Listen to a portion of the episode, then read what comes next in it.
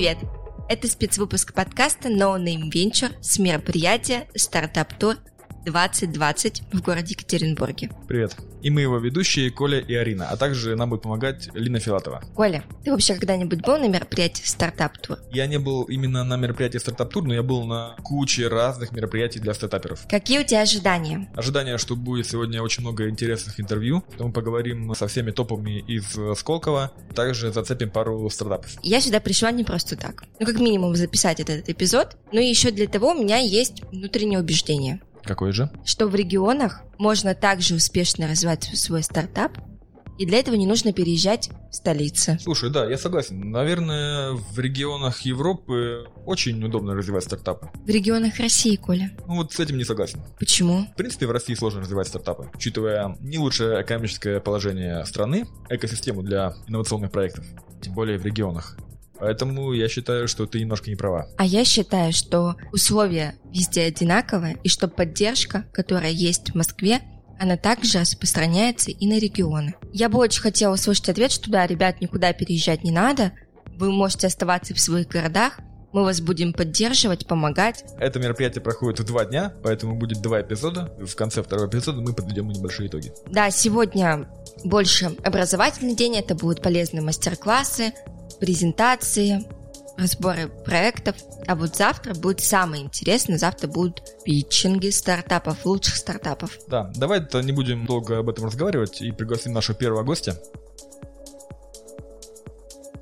А сейчас у нас в гостях Пека Вильяканин, советник президента фонда Сколково. Мы будем сегодня говорить о том, можно ли развивать стартапы в регионах или обязательно ехать в Москву для этого. Okay, that's a good question. I'm ready to answer. Actually, the startup should definitely not go to Moscow. Я прям сразу отвечу. Ни в коем случае стартап не должен уезжать в Москву. You know, it's, it, there are two factors why this is so important issue. На самом деле существует два фактора, почему это так важно. First of all, technology has changed fundamentally. So if you started a startup 20 years ago or 10 years ago, you did it in a megapolis. I mean, big cities in United States or in uh, Europe or in Russia, like Moscow. Во-первых, э, вообще стартапы очень сильно изменились, технологии изменились. Если создавали стартап где-то 10-20 лет назад, то надо было ехать в большой город, создавалось э, стартапы в мегаполисах, в крупных городах, Москва, Нью-Йорк э, и так далее. As of now, actually, the reasons where to start your business it's connected basically to the three factors. Сейчас же вопрос, где открывать собственный бизнес, он определяется тремя основными факторами. Where do you want to live? Where do you have a talent? And then uh, the third one is where is sufficient infrastructure to run your business. Во-первых, где вы хотите жить. Во-вторых, где есть талантливые специалисты, которые вам помогут. И в-третьих, где есть достаточно инфраструктуры для того, чтобы обеспечить работу бизнеса. That, that is why I have said not only in large, huge Yekaterinburg, but in every single city where I have visited. I have visited 101 cities in Russia. The company can born and live anywhere where you have internet, university, airport, and that's it.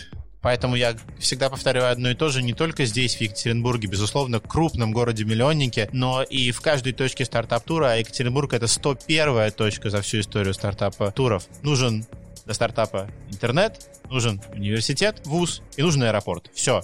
Then, of course, the question is, if your startup is dealing face-to-face lot with the customers, then you have to have a sales office, you have to have a people dealing wherever your clients are. С одной оговоркой, если у вас стартап заточен на работу с клиентами, конкретно на личные встречи, тогда у вас должен быть э, офис продаж, тогда у вас вы должны находиться там, где у вас будет достаточно клиентская база. Что предлагает Сколково для стартапов из регионов? Есть какие-то меры поддержки? First of all, Skolkovo Foundation was established from the very beginning, precisely 10 years ago, to support the, the rise of the new economy in Russia related entrepreneurship and startups. Очень хорошо, что вы задали такой вопрос. Во-первых, Сколково как фонд был основан как раз 10 лет назад. Ровно мы празднуем наше десятилетие для того, чтобы поддерживать инновации и стартапы повсюду в России. Unfortunately, at the beginning, people were seeing only the physical village building close to Moscow, and it was seen too much of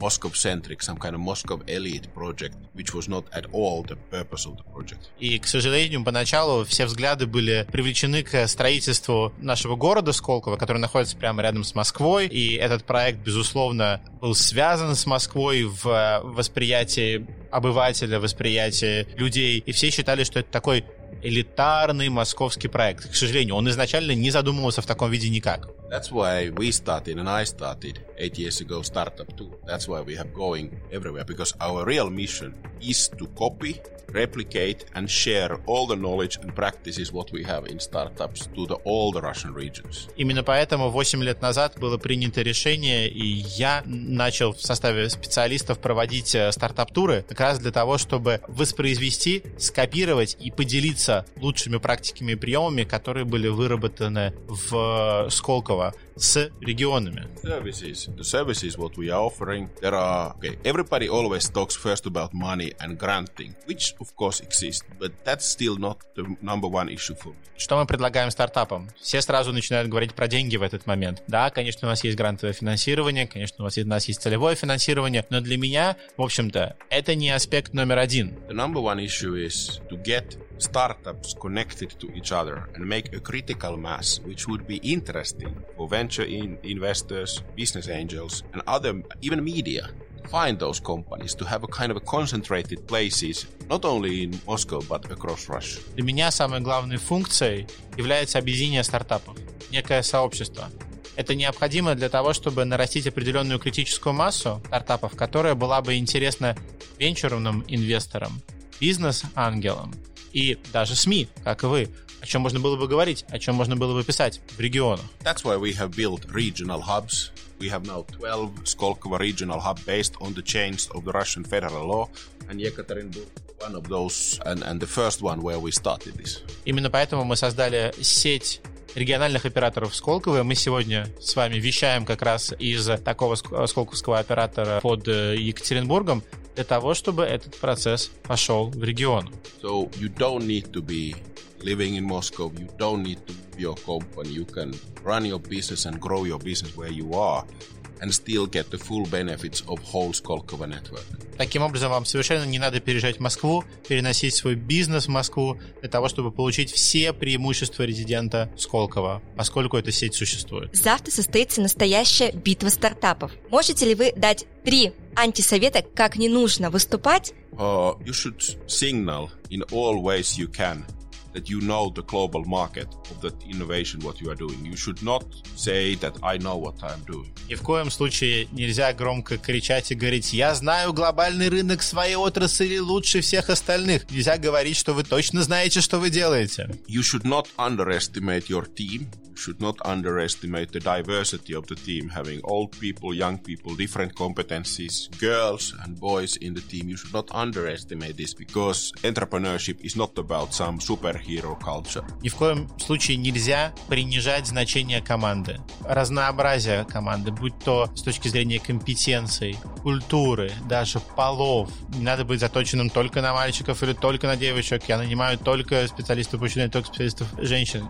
Ни в коем случае. Вот это разнообразие недооценивать нельзя ни в коем случае. And you should not underestimate customers.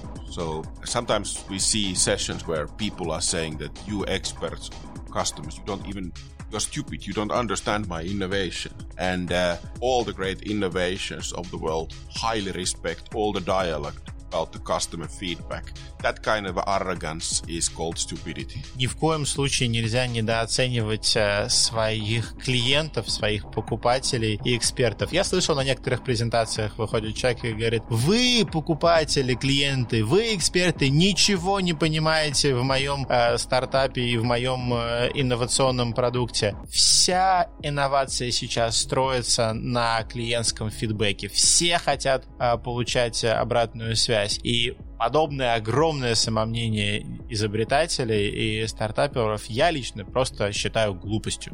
With those three issues not to be, if you do those things what you should not do, I give you 100% guarantee to fail. В общем, если вы внимательно будете следовать всем этим трем моим антисоветам, я вам даю свою личную гарантию, что на 100% у вас ничего не взлетит. Что делать, если эксперты задают неудобный вопрос? Или вы не знаете ответа? Как себя вести? Oh, it's the same like it's precisely the same like talking with the customers. You record the question and you come back during the same evening or tomorrow. I mean, the idea that you know all the answers, it is not realistic. Если ты на мероприятии. No, you, it's it's absolutely the same story. You have to say that I, I really don't know this issue. It's kind of a trying to invent something or showing that I know it's uh, stupidity. You can come back to this issue, uh, but I don't think that this kind of thing will happen. Все очень просто. Мы копируем работу с клиентами в данном случае. Вы обязательно помечаете этот вопрос, записываете, если надо, говорите, что вы с ним разберетесь, спрашивайте свою команду, если надо, и тем же вечером или на следующее утро возвращайтесь с ответом. Не надо пытаться прямо на сцене в рамках пич-сессии тут же придумать какой-то ответ. Совершенно понятно, что вы не знаете э, ответ на заданный вопрос, это будет видно. Я не думаю, что какие-то такие э, неудобные вопросы последуют от наших экспертов. The biggest mistake what you can do is is to be arrogant or somehow aggressive. Like you can also see that I have seen hundred thousand entrepreneurs during these years. And I have, we have seen everything, I can tell you. Э, Ни в коем случае не надо включать э, дикое самомнение, пытаться пушить э, экспертов. Это не работает. Я видел примерно, наверное, 100 тысяч уже предпринимателей за все эти года стартап-тура. Я вас уверяю, было любое абсолютно на этих сессиях. Спасибо вам огромное. Thank you very much. И вам спасибо. Okay. Thank you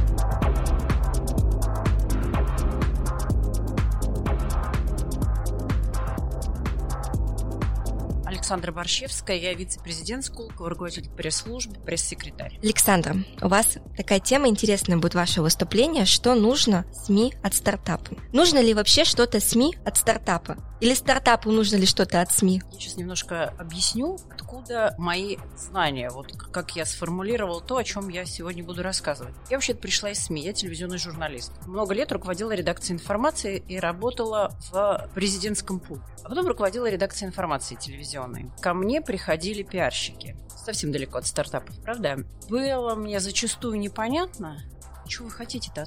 Что хотите сказать? Потому что представление... Потом вот мы сосредоточимся на стартапах чуть позже. Но до этого, 20 лет своей жизни, я задавался вопросом, когда ко мне приходили, ребята, а вы что хотите от? Вы понятия не имеете сами, чего вам нужно. И придя в Сколково 6 лет назад и общаясь со стартапами, это как-то совместились мои профессиональные знания. С одной стороны, я была журналистом, и, наверное, им остаюсь. И была по одну сторону водораздела, а потом я заняла другую позицию. Я стала приходить к своим коллегам-телевизионщикам, радийщикам, пишущим с задачей, что мне нужно.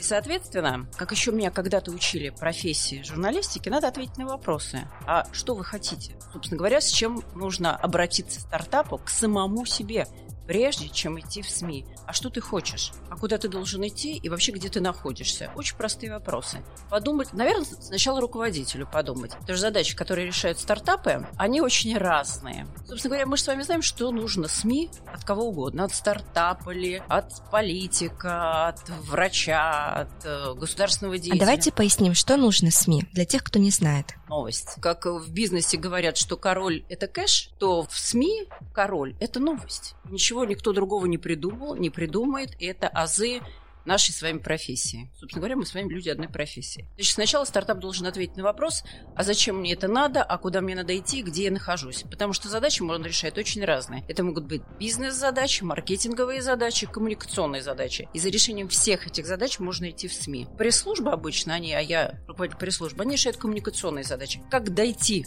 до решения какой-то задачи. Потому что если ты решаешь бизнес-задачи, это одна история. Это понимание рынка, это как привлечь деньги. Понятно, да? Если это маркетинговые задачи, это продвижение услуг и продукции, это, опять же, понимание своей целевой аудитории, и как до нее донести информацию о своем продукте. Коммуникационная задача – это же формирование и донесение ключевых сообщений до ключевой аудитории. Самый важный вопрос, который я задаю своим студентам, когда я к ним прихожу и с ними общаюсь, у меня просят в последнее время много читать лекции, самый главный вопрос – а кто ваша целевая аудитория? Кому вы адресуете свое сообщение?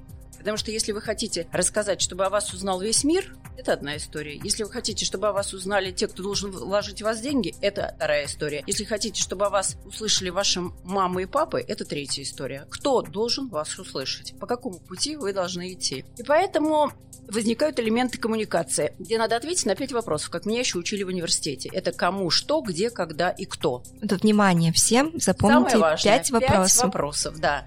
Кому, что, где, когда и кто. Кому это целевая аудитория? Ключевой вопрос. Целевая аудитория. То, о чем я немножко сказала раньше. И здесь обязательно нужны специалисты. Я считаю, что понятие пиарщика не существует. Наверное, я сейчас говорю крамолу для пиарщиков, хотя уже 6 лет занимаюсь пиаром. Существуют журналисты, которые понимают, как это работает. Правильное определение и аудитория. Наверное, аудитория, я очень люблю обратиться к аудитории, когда я это читаю где-то в зале и спросить, а кто ваша целевая аудитория? И когда сидят вот люди, пришедшие меня послушать, они, они начинают говорить, а вот я хочу, чтобы меня губернатор увидел, а вот я хочу, чтобы мои родители узнали, а вот я хочу, чтобы то. И от этого начинается строиться процесс. Значит, мы ответили на вопрос, кому? Целевая аудитория. Что сказать? Это правильно сформулированные месседжи. Те самые новости. То, что должно в сознании журналистов превратиться в новость.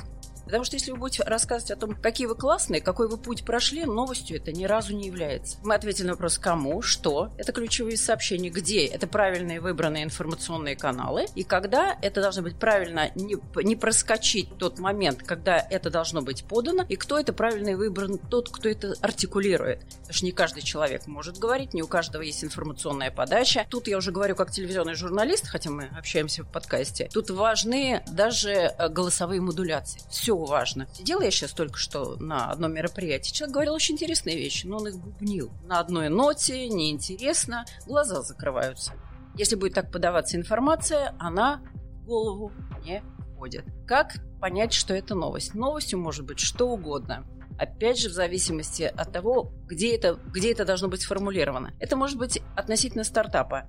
То, что он стал частью большой компании то, что в него инвестировали деньги, то, что он подписался с какой-нибудь глобальной компанией. Событие должно произойти. Но оценить правильно масштаб события может специалист. Должен произойти тот самый ивент. Потому что какой-то ивент годится, как я говорю, цинично для стен газеты. Ребята, это для стен газеты, когда ко мне приходят стартапы. И напишите о нас. Вот могут ли о нас ведомости об этом написать, спрашивает меня стартап, а уровень события, там, я не знаю, они пересели в другой офис. Ребят, ну это событие для стенгазеты. А вот если, простите, вы подписали соглашение с Яндекс, например, вот это вау. Сколько в 2300 компаний. Многие приходят к пресс-службу, я призываю, приходите, посоветуемся. Это вопрос специалиста оценить. Что за событие? Как с ним работать? И вообще является ли это событие? Я определила пять ошибок на старте, исходя из своего опыта. Опять, да? Пять вопросов, пять ошибок на... Ключевая цифра – пять. Переоцененные несвоевременные поводы. Считает руководитель крошечной компании, большой компании, неважно, что это вау, какой повод, а он никакой. Как оценить, как понять? Идти к тому, кто в этом разбирается. Сам стартап это не поймет. Надо, чтобы в команде, а сегодня Пека будет говорить о том, как важна команда, должен быть человек, который это понимает. Поэтому я говорю, почему журналист? Я не понимаю, что такое пиарщик. Журналист оценит, что это, это является новостью или это не является новостью. Правильно ли я понимаю, что одним из ключевых игроков команды, помимо инженеров, основателей, должен быть журналист, тот, кто формирует повестки? Совершенно точно, но на определенном этапе. Наверное, есть два этапа, с моей точки зрения, когда человек, который который вот понимает это, не нужен. На самом раннем этапе развития, когда еще, ну, скажем так, гаражная составляющая, да, когда еще вот, вот, вот все только зарождается. И зачастую не хотят пиара уже такие большие ребята, ну, нужны им это, дабы не привлекать к себе внимание конкурентов, еще какие-то причины, еще какие-то причины. Это руководитель почувствует, когда ему нужен пиарщик. Такая все сложная история. Обязательно должен быть человек, который это понимает. Итак, пять ошибок на старте. Это неправильное, несвоевременно, несвоевременные поводы. Ориентир на топовую прессу опять же, то, о чем я говорила, ребята, это для стен газеты, а не для ведомостей и не для коммерсанта. А все хотят Forbes, ведомости, коммерсант. Ну, смешно. Ну, хочется же, это мечта любого попасть в Forbes. А СМИ это неинтересно. До этого надо дорасти. Либо масштаб личности руководителя, либо масштаб события, масштаб информационного повода. Поработайте еще немного над собой, и тогда будем говорить о Форбсе, ведомостях и коммерсанте. Что обязательно должно быть достижение факты цифры. Адреса, пароли, явки. Обязательно должны быть цифры. Цифры, громкие названия, очень весомое, интересное всем. неправильно ориентировать фокус на широкую общественность. Нельзя быть всеядным, нельзя быть интересным всем. Возможно, это даже могут быть отраслевые СМИ, как Зачастую в 99% надо ориентироваться на отраслевую прессу. И только если компания выходит на уже на очень серьезный уровень, когда это корреспондируется с интересом уже отрасли, промышленности, какие-то государственные интересы возникают, вот тогда это топовая пресса. А все остальное – отраслевые СМИ. Сложный и непонятный контент – пятая ошибка. Когда начинают руководители компании говорить на птичьем языке. Учитесь говорить просто о сложном. Не я это, к этому пришла, не я это придумала, это говорили до меня большие и великие люди. То тогда вас услышат, вас поймут, если мы говорим о топовой прессе. Если мы говорим о профильной прессе, там, пожалуйста, вы говорите на одном языке. Медицина, айтишники, особенно мне нравится, когда айтишники хотят, чтобы широко о чем-то мы написали, они мне присылают драфт, на драфт посмотреть. Я там одни запятые могу понять. Ни одного слова не понятно. Но мы кому это адресуем в пресс-релизе? Если в профильную прессу, и то там как-то должно какими-то, знаете, предлогами и наречиями понятными соединяться. А так это абсолютно непонятно. Поэтому есть вещи, которые это азы, но если их усвоить, то компаниям станет легче командам, стартапам и компаниям еще стартапам будет легче продвигаться. И должно быть очень хорошее взаимопонимание, такое вот вишенка на тортике, между, руковод... между SEO, руководителем компании, еще, наверное, до SEO тоже дорасти надо, и пиарщиком. Вот человеком, который, вот так вот он, знаете, у него как у улитки, такие антенки, понимает, в какую сторону повернуться и посоветовать руководителю, как сейчас себя вести на информационном поле. Потому что информационное поле – это минное поле. И там можно сделать такие ошибки, которые потом очень много труда надо вложить, чтобы их исправить. Все мы знаем о том, что о стартапах пишет Росбейс. Какие еще СМИ пишут о стартапах? VC пишет о стартапе, Инк пишет о стартапах. Сейчас все пишут о стартапах. Я вам хочу сказать, что ко мне обращаются очень большие издания, понятно, мы Сколково. Комньюз, Синьюз, практически все пишут о стартапах. Forbes, кто угодно пишет о стартапах. Но все равно уже на определенном этапе развития. Если вы только вчера, у вас есть чудесная идея, вы только вчера собрались, и вы еще не очень-то понимаете, где вы, что вы и как вас зовут, вы еще никому не интересны. Но в принципе о стартапах, которым уже есть что возвестить миру, пишут сегодня все. Кому и куда писать, чтобы заметили твой пресс-релиз? Просто так если нету в пресс-релизе какой-то интересной новости, пресс-релиз не, не заметит никогда. Говорю это как человек, который руководил редакцией информации и в день видел по 150 пресс-релизов. Да в жизни я на него не посмотрю, если в его заголовке не будет цепляющей меня новости. Как зацепить вас? Что написать? Это же так сложно сформулировать в одном предложении. Поэтому нужен профессионал. Ну, нет общих рецептов. Нет, нет общих, общих рецептов. Есть одна из рекомендаций, которые я даю, когда обсуждаю эту тему с студентами. Дружите с журналистами. Ходите на всякие мероприятия, знакомьтесь с журналистами. С журналистами надо дружить. Не в смысле им нравится, а в смысле знать, что есть Иванов, пишущий на эту тему, есть Петров, пишущий на эту тему, есть Сидоров, пишущий на эту тему. Если вы, у вас записной книжке это опять требует человек, который умеет, который контактный, которому это нравится, который этим живет. Если у вашего сотрудника в записной книжке есть пять фамилий журналистов из того же Русбейса, VC, Инка, пишущие на эти темы, вы звоните ему и под эмбарго предлагаете какую-то новость. Ну, это совершенно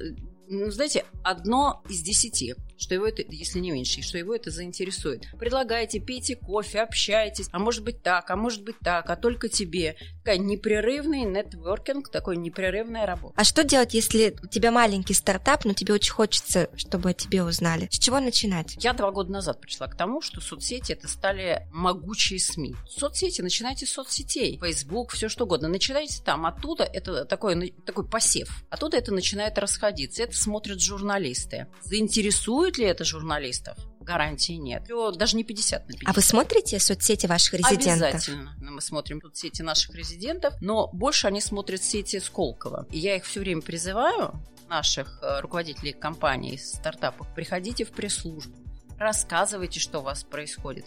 Потому что я и пресс-служба небольшая, как любой, даже, даже у такой компании, как фонда Сколково, очень небольшая пресс-служба. Я не вычитаю 2300, как вы понимаете. Конечно. Поэтому приходите, рассказывайте. И мы помогли раскрутиться компаниям, которые сегодня очень сильно звучат. Та же моторика начинала с пресс-службы Сколково, та же группа IB. Илья Сачков пришел 6 лет назад ко мне в пресс-службу, и мы с ним проговаривали, а с чего мы стартуем. Они еще не были тогда великой группой IB. И многие-многие-многие известные сегодня компании приходили и советовали с кем? С пресс-службой Сколково. Понимая, что они получат, хочется надеяться, профессиональный совет. Понятно, мы очень большая фонд, это огромная организация. Приходите и спрашивайте, с чего начинать. Кстати, 6 лет назад соцсети не имели такого влияния, такого распространения, как сейчас. Сейчас, вы понимаете, вечером, как это в плете, утром в газете, вечером в соцсетях, утром в телевизоре и в Форбсе. Поэтому сегодня это работает по-другому, но это должен быть тот человек, который оценит, как это работает. Спасибо вам. Всем привет, меня зовут Денис Сергеев. Я инвестор, предприниматель, специализация, нейронные сети и машинное обучение. Денис, мы тебя знаем как предпринимателя. О том, что у тебя появилось новое направление в деятельности, это инвестирование, мы узнали не так давно.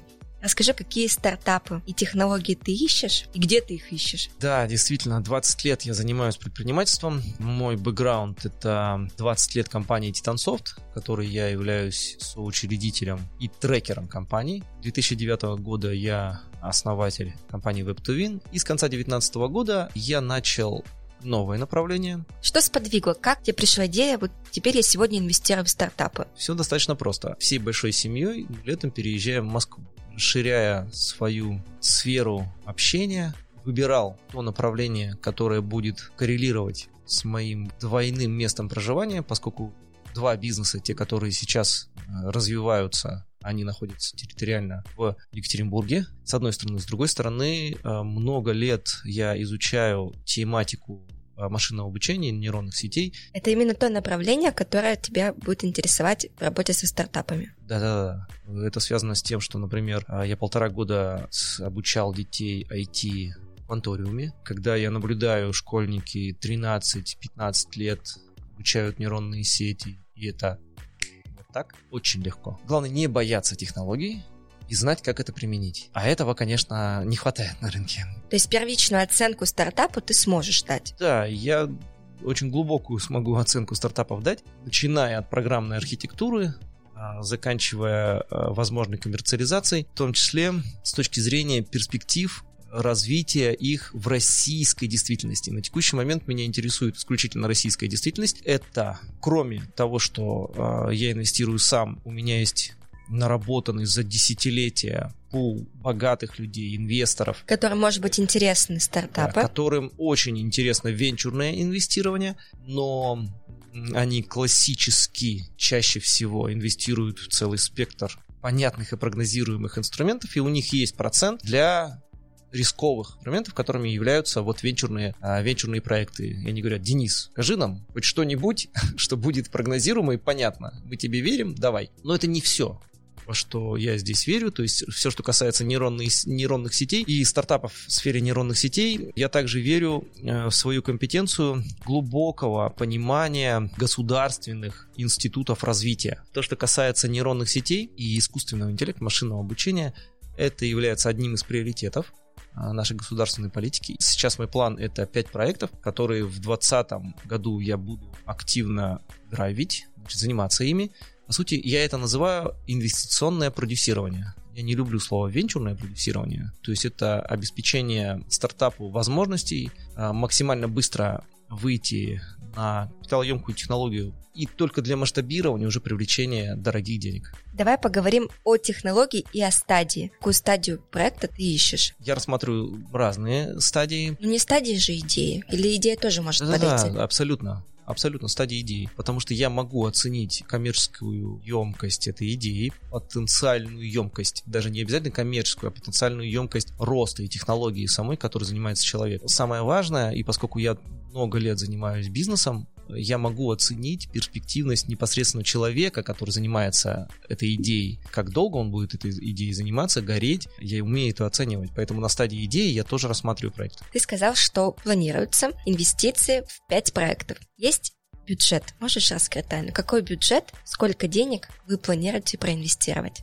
Я не могу раскрыть эту тайну, потому что проекты сильно в разной стадии, и сейчас я веду переговоры с сильно разной стадией. На уровне идеи для разработки MVP сумма поменьше. Для компаний стабильной, у которых есть уже первые продажи, для них сумма побольше. А, я понял. Значит, я понял. А, ориентир такой. 12 месяцев 3 миллиона. Это на то, чтобы проект в стадии идеи или какого-то там начального понимания технологии через 12, через 10-12 месяцев вышел на какой-то понятный, подтвержденный продукт, знаю, назвать это MVP, за 3 миллиона. Что тебе написать такого, чтобы ты обратил внимание и рассмотрел стартап? Я проанонсировал, в принципе, уже на своих всех страницах. Пишут мне по-разному, но то, что я прошу э, выслать мне, это презентацию проекта. То есть сразу же ну, лучше. писать «Привет, Денис, мой Да, стартап вот, такой-то, Да. вложении такая-то. презентация, презентация Да-да-да. такая-то». Дальше происходит простая история. Я либо сразу понимаю, о чем речь, либо несколько уточняющих вопросов, потому что мне нужно понять направление приложений вот этой технологии нейронных сетей. Нейронные сети, и даже нейронные сети, я просто называю эту технологию, поскольку это лучше понимается, чем машинное обучение и искусственный интеллект. Это вообще марак какой-то. Но зоны применения слишком различные. Например, меня не интересует, почти не интересует все, что связано с машинным зрением. Моя сфера э, внимания — это цифровой товар в любом э, его проявлении. И данные, меня больше всего интересуют предиктивные технологии на больших объемах данных. А как ты думаешь, будет ли интересны проектам российским деньги российских же инвесторов? Машинное обучение такая глобальная, понятная тема, и, может быть, проще проекту обратиться за зарубежными инвестициями? Ну, я не верю в это на самом деле совершенно. Во-первых, я считаю, что деньги не пахнут. Если есть возможность быстро привлечь деньги российские, дешевые, Основная задача дешевых денег и не токсичных денег, а лучше смарт money. И не просто деньги, а дополнительную инфраструктуру, связи, возможность достучаться до нужных людей, возможность зайти через нужные министерства, зайти к, нужным лю- людям в корпорациях. И это то, что нарабатывается в России долго, стоит дорого. И когда мы говорим, что это, ну вот это на самом деле стадия пресид, это 3 миллиона на 12 месяцев, чтобы сделать какой-то продукт. На других стадиях, конечно, все это иначе, там сильно зависит от проекта, от команды, от компетенции команды, на что они рассчитывают и так далее. Со всеми проектами, с которыми я сейчас общаюсь, у некоторых есть, конечно, как это сказать, амбиции выхода на зарубежный рынок, но у меня такого приоритета нет. Я не понимаю отрасли. Сейчас вот у меня, например, проект обсуждаем ребята делают предиктивную аналитику по футбольным игрокам для футбольных команд. Целевая, ну, то есть вот целевка — это международные футбольные клубы. Я вообще ничего не понимаю в этой сфере. И это какая-то бешено конкурентная сфера, невероятно конкурентная. Ребят, есть такая амбиция. Я не уверен, что я им буду полезен. Денис, спасибо тебе большое. Мы оставим на тебе ссылочку. Если стартапам стало интересно, пишите, отправляйте презентацию.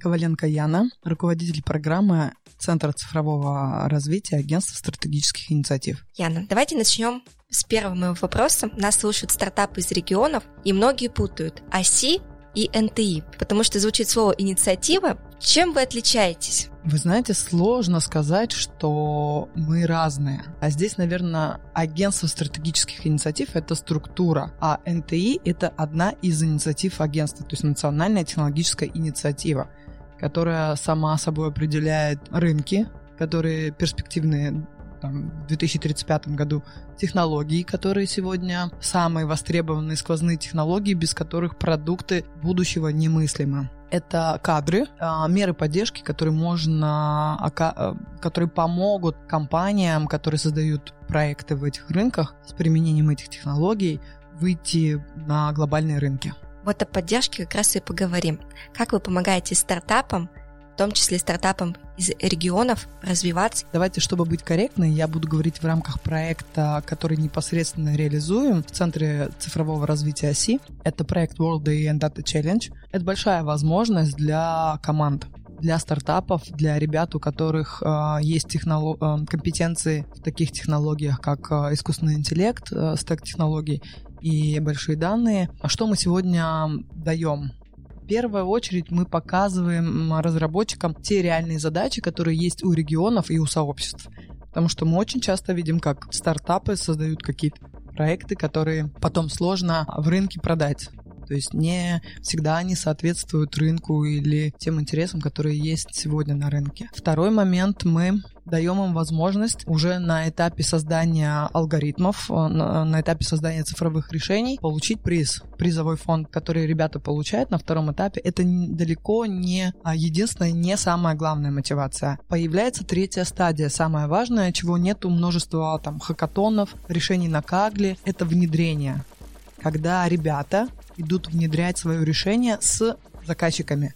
То есть заказчик на первом этапе ставил задачу, подкреплял ее данными, на которых, в общем-то, и дальше будет создаваться решение. Ну и плюс открытые данные. То есть решение не оторванная от рынка, а абсолютно приземленная. Абсолютно. И идет очень плотная работа с заказчиком. Мы видели, как на 70% перерабатываются решения на этапе внедрения. Это очень плотное вза- эм, взаимодействие между а, органами власти тогда были, а, и сейчас тоже органы власти тоже будут заказчиками, и сообщество в том числе мы дали возможность сообществам и другим странам. У нас уже в проекте есть такая страна, как Сингапур. И сегодня страна поставила задачу по созданию алгоритма предсказания профессий, компетенций будущего. И это тот алгоритм, за которым гоняются множество компаний, в частности компания IBM, которые сегодня хотят такой алгоритм, но проверка предсказаний должна с их точки зрения осуществляться без экспертов, без людей. Вот они сказали, когда а, будет создан алгоритм, который без людей, мы его купим. Мы считаем, что наш проект это такой лифт в международную плоскость. Плюс у нас будут два уровня экспертов. А, если в прошлом году у нас были эксперты только из России, но это ведущие эксперты, то в этом году мы еще формируем международную панель. Тем самым ребята будут иметь, э, ну, то есть если они будут решать задачи, которые будут в международной плоскости, они будут иметь на выходе международную экспертизу в своих решениях. И это тоже одна из стратегических задач, которая там сегодня стоит в рамках стратегии развития искусственного интеллекта, чтобы решения, которые а, внутри страны создаются, имели международную экспертизу. Тем самым мы убиваем несколько зайцев. Формируем библиотеку решений, то есть на втором этапе надо понимать, почему отдается призовой фонд. Все решения будут на открытом коде. Их могут забрать, э, ну, внедрять все. Но этого не надо бояться. Как я уже сказала, Почему? на этапе Это же внедрения... все боятся, что твой проект украдут. На этапе внедрения переработка кода идет на 70%. Мы видим, что это не продукт это открытый алгоритм, который кто-то может дорабатывать уже по-своему. А вот продукт рождается как раз-таки на третьем этапе. И это не открытый код, это уже то решение, там складываются в свои взаимоотношения. Э, правообладателем может быть заказчик, либо а, заказчик просто вот как в рамках пилота получает свое решение без права продажи или передачи куда-то вовне, правообладателем остается там сама команда или там IT-специалист. У нас были как командные игроки, так и а, просто один игрок. Это тоже интересная история. Сейчас стартапы услышали и поняли, хочу, хочу, хочу в Сингапур. С чего начать? Как вам попасть? Вы же проводите целый комплекс мероприятий. О, в этом проекте попасть очень просто. Это онлайн история. Она будет подкрепляться офлайн мероприятиями, но лишь для углубление понимания. Так, вся подача задачи, вся разработка решений, все ведется в онлайне. А у нас для этого создана инфраструктура. Для этого достаточно зайти на сайт datamasters.ru. Вся информация там есть. Эм, в онлайн подаются задачи, подкрепляются данные. Мы создали специальную инфраструктуру GitOC для разработчиков GitHub. Это очень понятная история. И в дальнейшем переговоры, когда идет разработка, ведутся именно в рамках а, GitOC уже на площадке, в той инфраструктуре, к которой разработчики привыкли.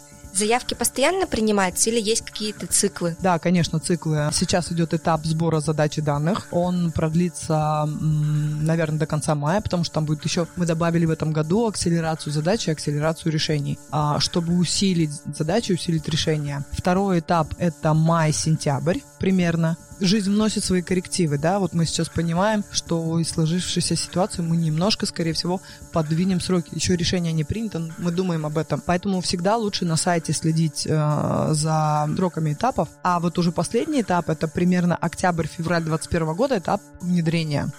Ну, как правило, это октябрь-январь потому что февраль мы по логике должны подводить итоги. Правильно ли я понимаю, что это могут быть как готовые как команды, так и стартапы со своими продуктами? Скорее всего, нет. Вернее, даже так. Это может быть продукт стартапа, но его нужно будет адаптировать к тому, ну, как бы к той задаче, которая выставлена, потому что там свои данные, свои требования. Даже если он точь-в-точь соответствует э, в своем решении поставленной задаче, то, скорее всего, он точно не на этих данных формировался. Но если там все правильно настроено, то нет проблем, новые данные будут подгружены, он переобучится или сформирует какой-то итог на новых данных. Возрастные ограничения есть? Нет. То есть все команды, стартапы технологиях, которые были названы, переходим по ссылочке, регистрируемся и получаем возможность пилотироваться поехать в Сингапур. Ехать не надо, а, а ехать все не... в онлайне. Даже ехать никуда Но, не надо. возможно, а, как будут разворачиваться события на этапе внедрения, одному богу известно. Это всегда эксперимент. В зависимости от того решения, которое разработают ребята, быть может, это Но шанс, шанс вероятность внедрять есть. непосредственно. О, у нас множество решений внедрялось онлайн. Ну, то есть это создавались группы, мы проводили вебинары, ребята, но только в своих э, регионах были офлайн встречи. Мы командой OSIP приезжали в регион, делали саппорт, но, в принципе, сегодня тот век, когда в онлайн можно делать многое. Это время удаленной работы. Быть может, если это реально будет крутое решение, то заказчик захочет пригласить команду к себе. Яна, спасибо вам большое. Спасибо.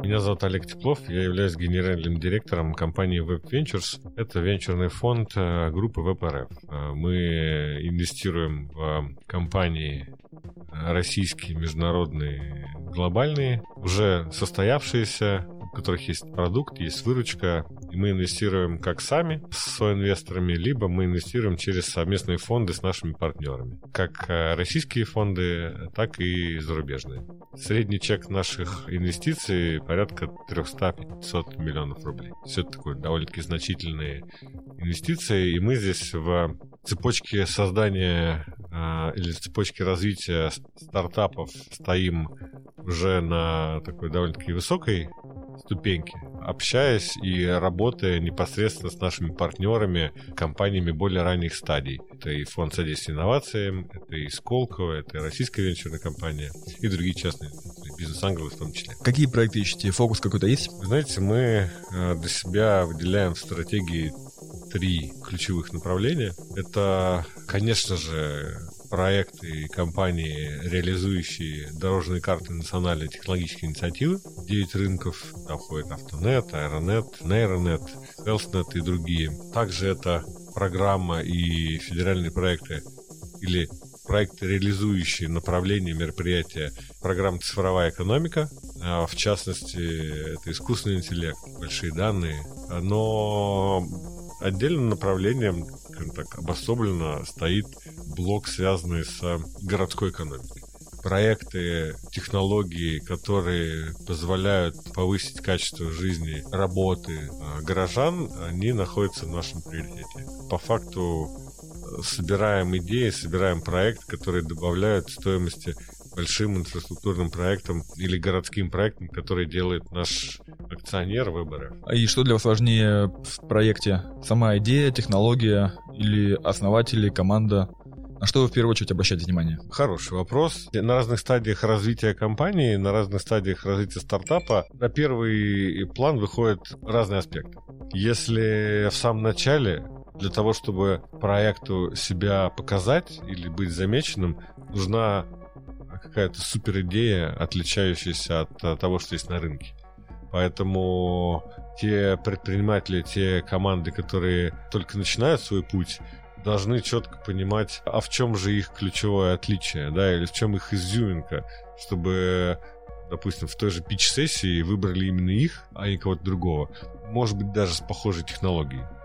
И поэтому здесь идея, отвечающая на самом деле, ну, скажем так, запросам сегодняшнего дня, она важна. А дальше все переходит в качество команды. Если команда способна развить свою идею и дальше ее сделать продуктом, и, и, собственно, у нее на протяжении всего времени горят глаза, они в нее верят, то тогда команда играет большую роль. В нашем случае с нашими проектами, которые уже как идеи состоялись так или иначе, а, я смотрю, конечно же, на, на ту команду, которая реализует этот проект верит в свой проект предприниматель? Готов он днями и ночами биться за него? Или же он э, воспринимает себя как уже менеджера, просто работающего с проектами, или грантоеда, да, то есть такое отдельное направление. Поэтому для меня, конечно же, команда вот в тех проектах, которые мы реализуем, она очень важна. Вы сказали, что у вас довольно-таки высокий средний чек, и проекты вы ищете уже довольно-таки зрелые. А вы как вы их ищете? Или, или они к вам приходят? Мы идем навстречу друг другу, я бы так сказал. Мы их ищем самостоятельно.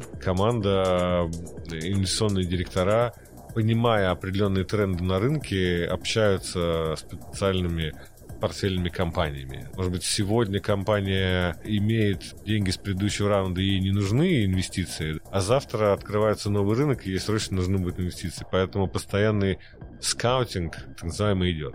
С другой стороны, конечно же, мы участвуем в развитии экосистемы и формируем совместно с нашими партнерами Сколково, РВК, другими, и формируем так называемую воронку, куда компании могут сами приходить, давать свои идеи, пробовать себя на разных стадиях. И это тоже является одним из э, каналов получения проектов для нас. Третьим каналом является некий инвестиционный лифт э, развития компании от стартапа, от идеи до предпринимателя. Мы э, очень пристально наблюдаем за теми компаниями, которые которые попадают в ареал наших партнеров. Идеи, которые сейчас получают финансирование Фонда содействия инновациям. Либо компании, которые попадают в акселераторы Сколково, акселераторы Free, фонды пассивных стадий РВК мы смотрим за их развитием, смотрим за их перформансом, если так можно выразиться, понимаем, что завтра они созреют до, до того момента, как прийти к нам. У нас уже есть примеры, когда компания, получившая инвестиции в фонде НТИ, показавшийся там результат, приходит к нам за следующим раундом э, инвестиций. А вы упомянули про тренды. А что сейчас является трендом, хайпом? Вот если раньше можно было сказать, что у тебя проект в сфере блокчейн, то ты гарантированно привлекал внимание инвесторов. А как сейчас ситуация? Тема сегодняшнего стартап-тура — цифровизация, поэтому можно, конечно, сказать, цифровизация — наше все, и это основной тренд, но даже в той же цифровизации есть различные ответвления, можно сказать.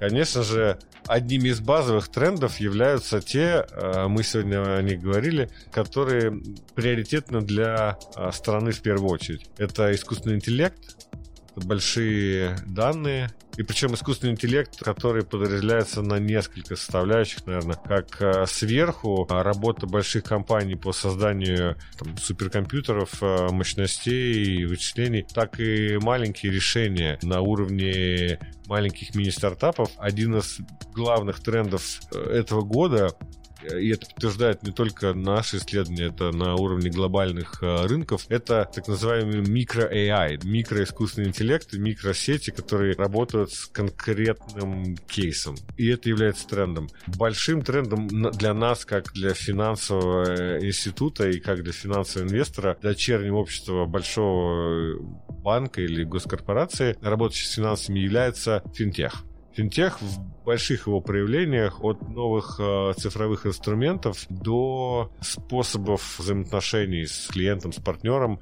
упрощение процессов, оптимизация, выстраивание новых цепочек, выстраивание того же искусственного интеллекта для лучшего подбора продукта тому или иному клиенту. Это один из трендов тоже. Допустим, я стартап, который работает в сфере финтех и, или даже микро-AI. Как мне найти инвестора на таком мероприятии? Как мне с ним начать разговор? Что такого надо сказать, чтобы заинтересовать? Быть открытым, верить в свой продукт. Знаете, мы проводили на одном из форумов пич-сессию для иностранных инвесторов. Мы выбирали компании, которые по-нашему могли бы заинтересовать наших партнеров. Своему мировоззрению, скажем так, русской ментальности и нашему пониманию мира, результат был совершенно другой. А наши иностранные партнеры выбрали совсем не те компании, которые мы думали, что они победят.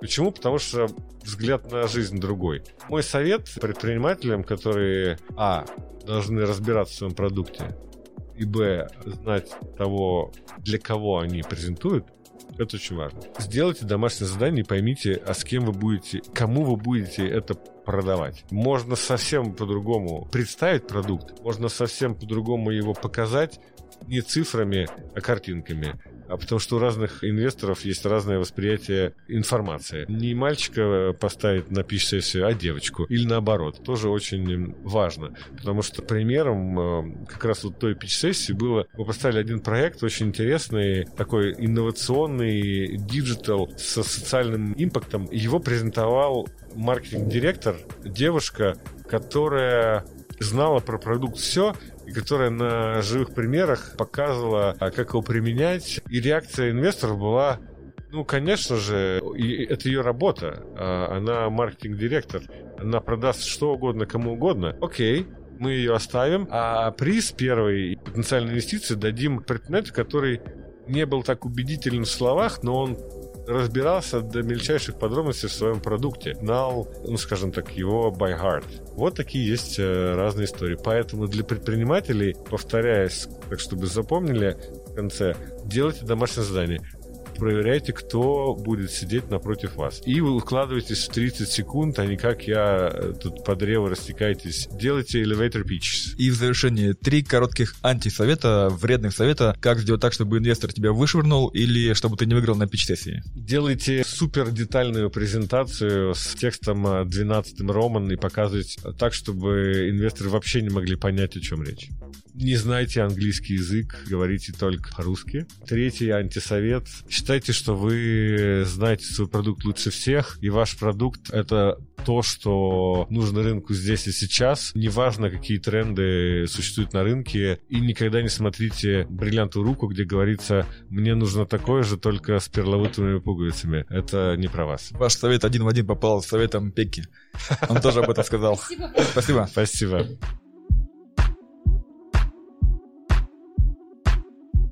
Я работаю в компании Сколково Венчурные инвестиции. Это дочерняя структура фонда Сколково, которая курирует э, в периметре экосистемы большинство вопросов, связанных с э, инвестированием венчурного капитала.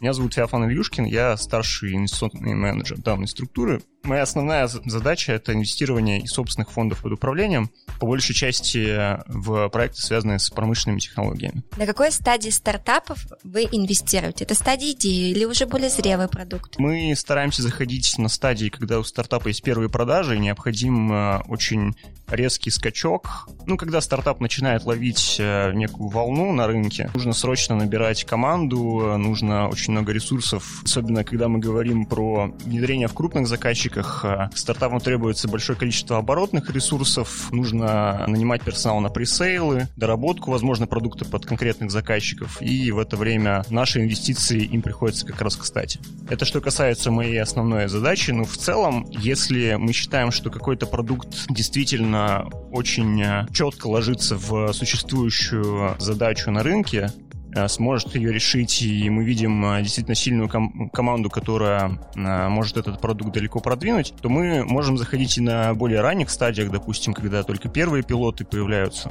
но это должен быть особенный какой-то случай и такая звездочка, которая, в которую мы действительно верим. Вы сказали про команду. Есть ли какой-то идеальный состав, кто должен быть в команде? И сколько это человек? Про количество человек я бы так не сказал, что есть какое-то конкретное число. Но минимум два, правильно? Ну, минимум, конечно, два. Рассматривай. А. Про одиночек-то вы же не Про одиночек э, нет. Ну вот сейчас, кстати, выступал тут какой-то парень, э, задавал Пеке Великанину вопрос. Э, парень, который остался в итоге один, и у него даже что-то получается. Но это скорее исключение из правил, чем правило. Действительно нужна а, команда со сбалансированными компетенциями. Это и э, люди, умеющие продавать, и люди, умеющие а, разработать некую инновацию, некий технологический продукт, и люди, умеющие упаковать то, что разработано, в том виде, в котором э, заказчику это наиболее удобно потреблять. Потому что просто технологию ни вы, никакая серьезная крупная фирма не будет э, рассматривать как просто, просто заплатить за, за нечто технологически новое. Это всегда должен быть конкретный продукт. А мы видели стартапы, в которых нет коммерческой составляющей, мы видели стартапы, в которых нет технологической составляющей. Это плохо работает. Нужен, нужен баланс, но понятно, Понятное дело, что на, на самой ранней стадии зачастую при, приходится начинать с чего-то простого. Чаще всего это собираются инженеры. Естественно, должен кто-то подтягиваться там из людей, которые могут э, действительно этот продукт коммерциализировать. Все люди, которые команду основали, должны уметь учиться учиться у э, коллег по цеху, учиться у тех, кого привлекают со стороны. В этом плане, кстати, очень важна поддержка и бизнес-ангелов, и венчурных фондов. Нужно понимать, что один ты вряд ли вытянешь э, бизнес, даже если построишь его вокруг какого-то очень технологически сильного продукта. Соответственно, всегда необходимо делать вещи сообща. Ваше направление — это промышленные стартапы. Есть какой-то спектр технологий, чтобы если нас услышали промышленные стартапы, они поняли, подходят они под ваш критерий поиска или нет? Спектр технологий, я бы не сказал про спектр технологий, я бы сказал про скорее спектр продуктов. Из того, что мы видим сейчас промышленности, нужны очень четко понятные очень э, легко объясняемые на пальце с точки зрения бизнес-эффекта для клиента э, продукты, которые могут даже технологически быть не очень сложными, но тем не менее можно было бы их вот взять, если, если говорить про российскую промышленность в первую очередь, потому что нас не любят долго ждать. Это большая проблема нашей экономики. Люди, людям сложно планировать на, на 7, на 10 лет. Хочется здесь и сейчас. Да, хочется здесь и сейчас. Вот если у вас есть э, продукт, возможно, даже не очень технологически сложный, и вы можете себе представлять даже, что кто-то легко способен этот продукт повторить, видите в этом риск, но тем не менее этот продукт э, решает конкретную боль клиента, э, может встать там производство в нужный момент. Приведу, приведу буквально пример. Есть в нефтехимических процессах, в нефтехимических производствах такая проблема остановочные ремонты. Останавливается у вас химический завод, допустим, на целый месяц, чтобы провести какое-то плановое тех, техническое обслуживание. В этом задействовано очень большое количество людей. Рисуются огромные планы, огромные диаграммы Ганта. Поскольку людей очень много, контролировать их крайне сложно. Регулярно случаются непредвиденные простои, выходы из бюджетов и прочие проблемы, но если вы к этому месяцу вышли из графика там чисто по времени там на 10%, то есть где-то дня на 3, вам один день простоя на химическом предприятии непрерывном понятное дело, стоит 300-400 тысяч долларов может стоить. Можете на этих трех днях простоя там сэкономить, если эти три дня простоя не произошли, вы можете там сэкономить, условно, миллион долларов. А решается эта проблема, все, все вот эти неразберихи, достаточно просто. Нужно дать каждому рабочему приложение, в котором у вас отмечена, отмечена инструкция, где он идет, просто э, тыкает галочки. Вот я это сделал, это сделал, потом собирается в единое хранилище, менеджер видит, э, что происходит у него в реальном времени, видит, где какие отклонения, и задача достаточно простая. Это уже разработанное решение? Это, это Или разработано. Это... Мы видели, смотрите, мы видели одну компанию в Израиле, они говорили, что вот это гениальная технология у них какая-то там, у них там гибкая модель данных, которая подстраивается вообще под, под все, под все, что клиент хочет.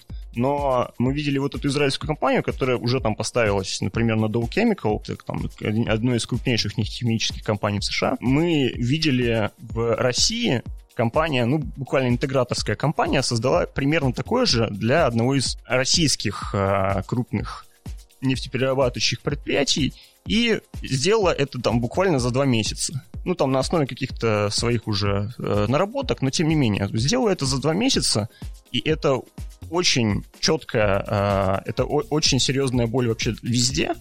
Вроде бы идея очень простая, четкая, но тем не менее, вот просто надо взять и сделать. Промышленности не надо там стремиться за какими-то сейчас гениальными технологиями, там супер-пупер блокчейн, искусственный интеллект. Нужно стремиться к тому, что дает результат. Если вы этот результат продемонстрировали там на двух-трех клиентах, то вы уже придете к следующему и скажете, вот смотрите, хотите так же, хотите быть впереди отрасли, пожалуйста, покупайте у нас. И это отлично работает. Вы как инвестиционный аналитик просматриваете большое количество... Менеджер. менеджер. Инвестиционный старший, менеджер. Старший инвестиционный менеджер. Старший инвестиционный менеджер, просматриваете большое количество стартапов. Как вот сделать так, чтобы зацепило ваше внимание? Что вот вам нужно в письме написать, в презентацию указать, чтобы вы потратили 5-10 минут на изучение проекта? Хороший вопрос. Мы всегда смотрим очень в комплексе.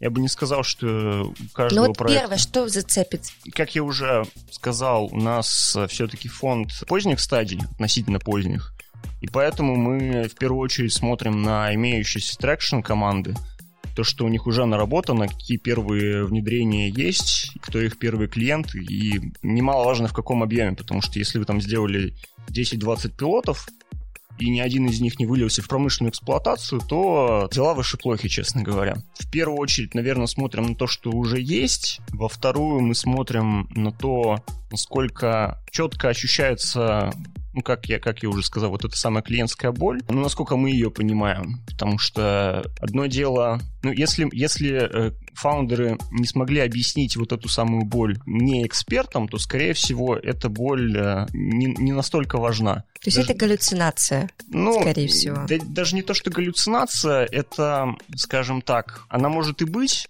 но просто она несколько выдумана. Ну, я имею в виду масштабы этой, этой боли. Не настолько... Ну, скажем так, это, это не венчурная история. Венчурная история — это про большие цифры, а, способность быстро масштабироваться. Чтобы быстро масштабироваться, нужна, как я уже 10 раз сказал, четкая реша... решаемая задача. Во вторую очередь, наверное, вот этот фактор. Объем рынка, конечно, очень важен. Но все же пишут там сумасшедшие цифры. У меня объем рынка 2 миллиарда. Ну, не все. Не все. Честно говоря, бывают, бывают люди на полном серьезе присылают презентацию и говорят, у нас рынок миллиард рублей. Это не к вам. Это не к нам, честно говоря. 5-6, не знаю. Если, если, если э, рынок глобальный меньше там 5 миллиардов долларов, то для венчурных инвесторов это плохая история, потому что ну, не сможете отъесть у этого рынка достаточно большую долю, чтобы принести инвесторам желаемую доходность. Как с вами выйти на контакт? Куда писать? Что присылать? Ну, мы достаточно открыты. Можно написать в Фейсбуке я, возможно, отвечу. Пообещайте нам, пожалуйста, что вы рассмотрите заявки стартапов, потому что нас слушает большое количество стартапов, что вы, по крайней мере, откроете письмо и почитаете его, потому что так сложно выйти на контакт. Не, открыть и почитать это, это всегда, пожалуйста. Единственное, нужно понимать, наверняка, ну, если вас смотрят, э, слушает большое количество стартапов, то наверняка многие из них уже оказывались ситуации, когда они что-то отправляют, инвестору ничего не отвечают. Конечно. Мы не очень любим э, отказывать. Лучше промолчать. да. А легче промолчать, тактично. Потому что ну, если отказываешь и перечислять причины, человек начинает с тобой спорить, как-то начинается какой-то совершенно ненужный диалог. Кратко, четко и по делу написать, чтобы вы там из первых двух да. предложений поняли, о чем идет речь и вас заинтересовало. Да, это вы прекрасно заметили. Нужно написать кратко и четко. Там бывают инженеры, которые расписывают там по 30 страниц э, сплошным текстом, без, э, без картинок. Невозможно читать. Такие, такие сразу отправляются в корзину. А, ну, к сожалению, у нас просто ограниченное количество времени всегда. Мы не можем а, все, все про проекты подряд, даже если бы нам очень хотелось смотреть. Есть Facebook, есть, есть LinkedIn, есть почта, но я не знаю почту стоит давать Мы оставим, оставим Хорошо. ссылку на вашу социальную сеть, дорогие стартапы. Не будем тратить время ни свое, ни экспертов. Пишем кратко, четко, по делу, чтобы с двух предложений стало понятно, кто вы и что вы делаете. Резонно. Нашим экспертам очень много прилетает сообщений. Будем беречь всех. И нервы, и время, и силы. Спасибо вам большое. Ну что, э, первый день подошел к концу. Услышали очень много полезной информации. Арина, а что тебе больше всего понравилось? Во-первых, я услышала то, зачем я сюда шла. Действительно, в регионах можно развивать свои проекты. А я знаю, что отмечу, что у тебя штаб-квартира может находиться где угодно, но лучше, если штаб-квартира будет находиться там, где находится твой рынок и твои потребители. То есть, если ты продаешь э, что-то в Индию и только в Индию, то твоя штаб-квартира должна находиться в Индии. А если ты продаешь по всему миру, тебе, в принципе, не важно, где находиться, например, это какой-нибудь IT-стартап, то ты можешь находиться хоть э, в Бугульме. В Бугульме? Да. Ну что ж, на этом заканчиваем. Сегодня был очень насыщенный день, и завтра услышимся еще разок. До встречи. Пока. thank you